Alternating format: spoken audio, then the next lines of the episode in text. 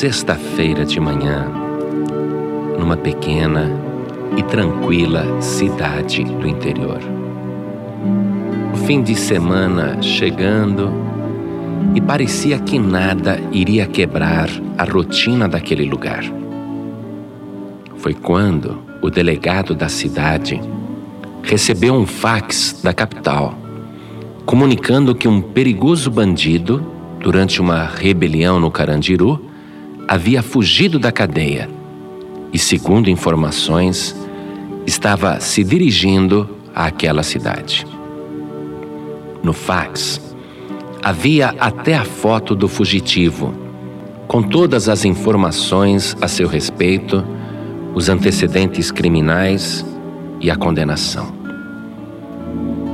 O delegado, então, chamou dois ajudantes e deu ordem para vasculharem a cidade, procurando principalmente pelos bares, restaurantes e pensões, porque era bem provável que, com a fome e cansaço, o fugitivo procuraria algum destes lugares, já que não tinha parentes na cidade.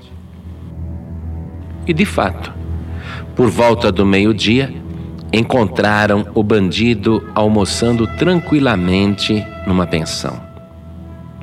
Dada a voz de prisão, o algemaram e o lançaram na cela do distrito. O delegado, então, comunicou à penitenciária da capital, dizendo que o preso estava à disposição para a remoção. A capital respondeu que, por ser sexta-feira, a transferência do preso só poderia ser feita na segunda-feira. O delegado, então, avisa o preso e coloca um dos seguranças ali para vigiá-lo. Por ser um preso ladino e experiente, o marginal, lá pelas tantas da madrugada de sábado, simula um ataque cardíaco para atrair o guarda para dentro da cela. E quando este vai socorrê-lo, domina-o completamente, fugindo mais uma vez. Aproveitando que ainda estava um pouco escuro, o fugitivo se escondeu nas matas, enquanto os guardas e o delegado o procuraram por todo aquele sábado, mas sem sucesso.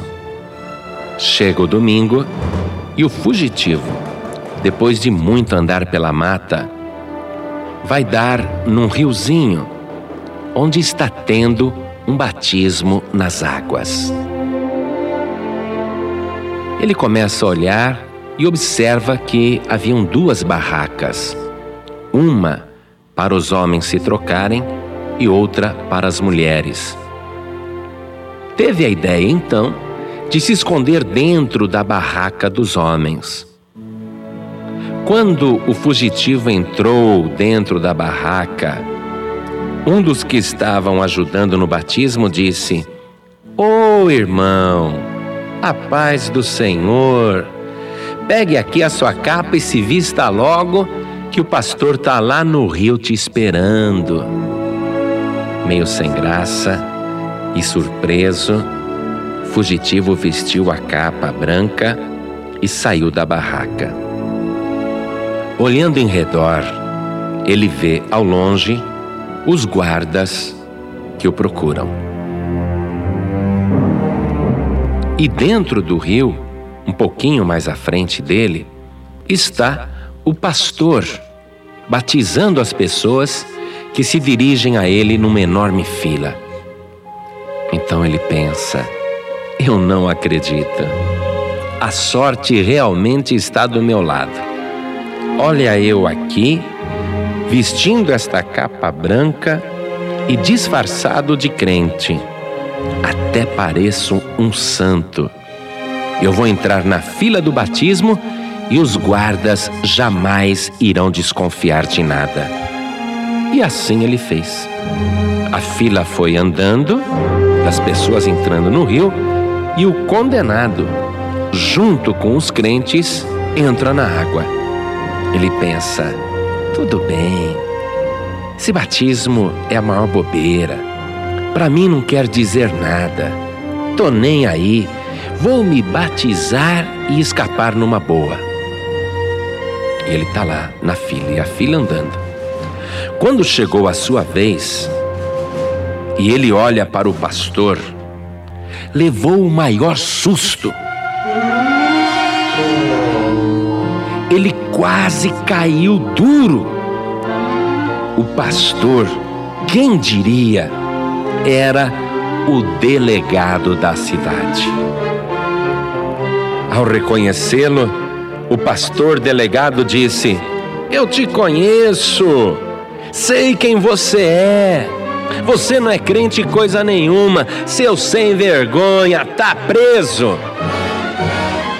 E aí, o condenado foi encerrado na prisão.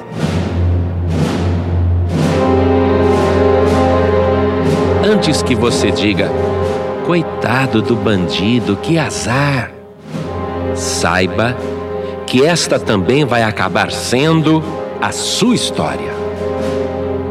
Que é isso, pastor? Eu nunca roubei, nunca matei, nunca adulterei, sou boa pessoa, honesta, trabalhadora, procuro fazer o bem. É, eu sei. Eu sei que você é bonzinho. As pessoas pensam que somente as coisas graves irão condená-las. Mas o Senhor Jesus disse: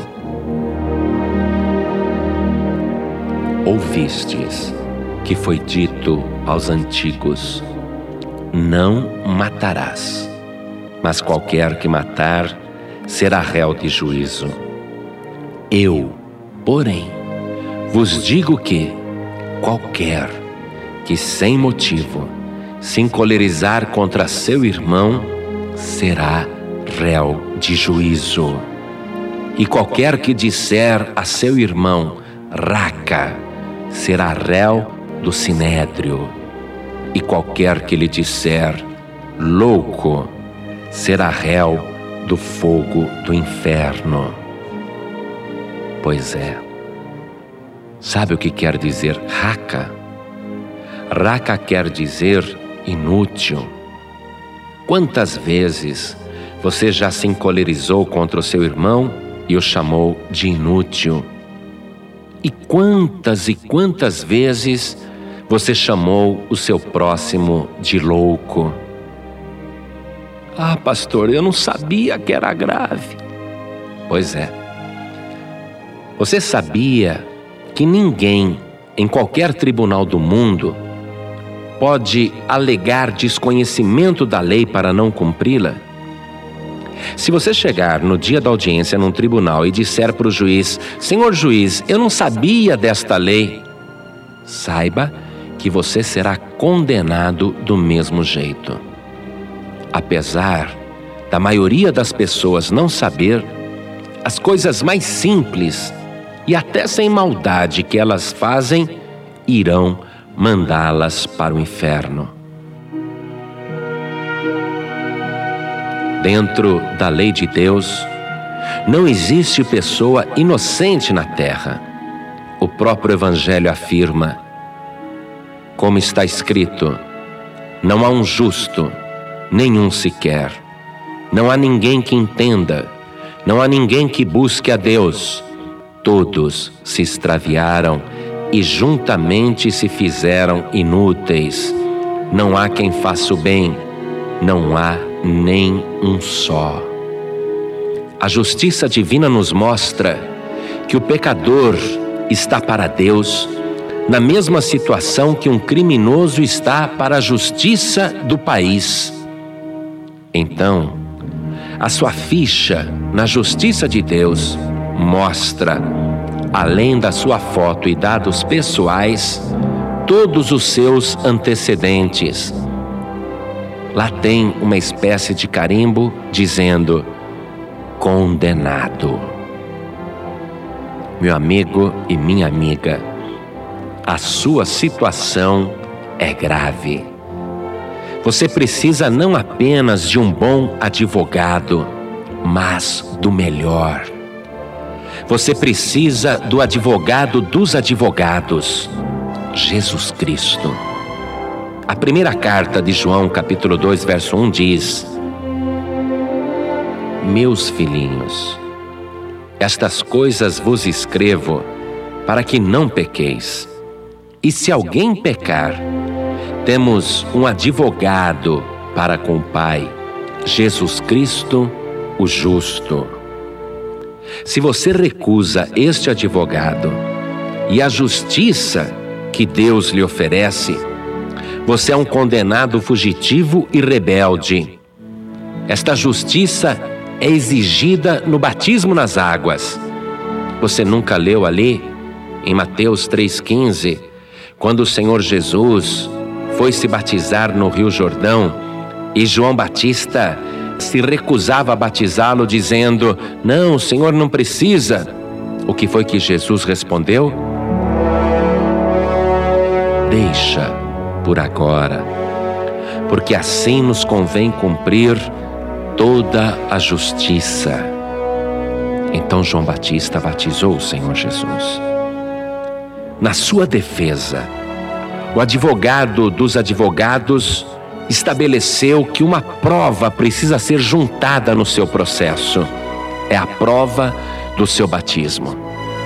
Ele mesmo disse: quem crer e for batizado será salvo. Então, em todo o teu processo de condenação, tem que ser encartada ali uma peça probatória mostrando que você atendeu a orientação do seu advogado e se batizou nas águas. Por isso, está livre da condenação. Mas, se você recusa, está recusando a absolvição e está entrando em condenação. Para finalizar, você entendeu que o delegado desta história é o Espírito Santo de Deus. E os guardas, seus auxiliares, são os pastores. Às vezes, como aqueles guardas ingênuos, ou por incompetência ou negligência, nós deixamos um preso escapar. Mas por mais que o fugitivo tente fugir, queira ou não, um dia ele vai estar cara a cara com o delegado. E mesmo que o fugitivo finja que faz parte dos inocentes, o grande delegado consegue reconhecer cada um como realmente é.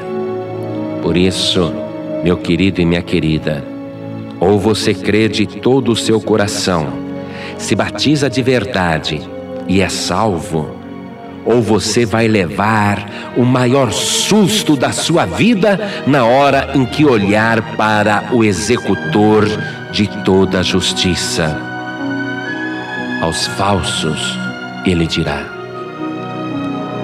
Apartai-vos de mim, malditos, para o fogo eterno, preparado para o diabo e seus anjos. Porém, aos que cumpriram a justiça de Deus, ele abrindo os braços dirá: Vinde, benditos de meu Pai, possuí por herança o reino que vos está preparado desde a fundação do mundo.